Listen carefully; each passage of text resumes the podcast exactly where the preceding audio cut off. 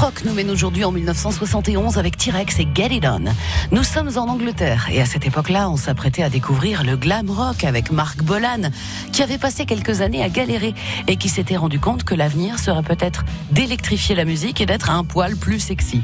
Get It On, tirer un coup dans le texte, pas très convenable aux États-Unis, est devenu Bang Gang, sonne le gong. Plus convenable donc, diront certains. Ce titre sera un succès considérable et sans précédent et c'est ce titre donc qui va l'établir comme une véritable icône en Angleterre.